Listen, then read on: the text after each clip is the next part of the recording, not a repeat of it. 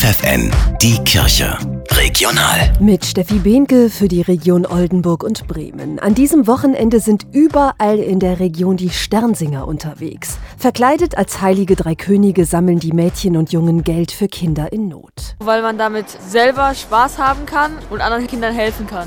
Also ich finde es einfach cool, wenn man ähm, da was für die anderen Menschen macht, die etwas ähm, ärmer sind als wir und es macht einfach Spaß. Weil ich es gut finde, anderen Menschen zu helfen, weil sie wahrscheinlich das gleiche auch für uns tun würden. Kinder stärken, Kinder schützen in Indonesien und weltweit. Unter diesem Motto steht die diesjährige Spendenaktion rund um den Dreikönigstag am 6. Januar. Wann die Sternsinger unterwegs sind, erfahrt ihr in jeder katholischen Kirchengemeinde vor Ort.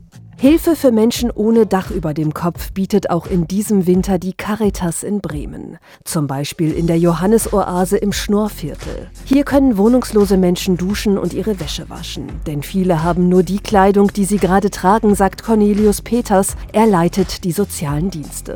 Wir haben zusätzlich dort noch eine Kleiderei.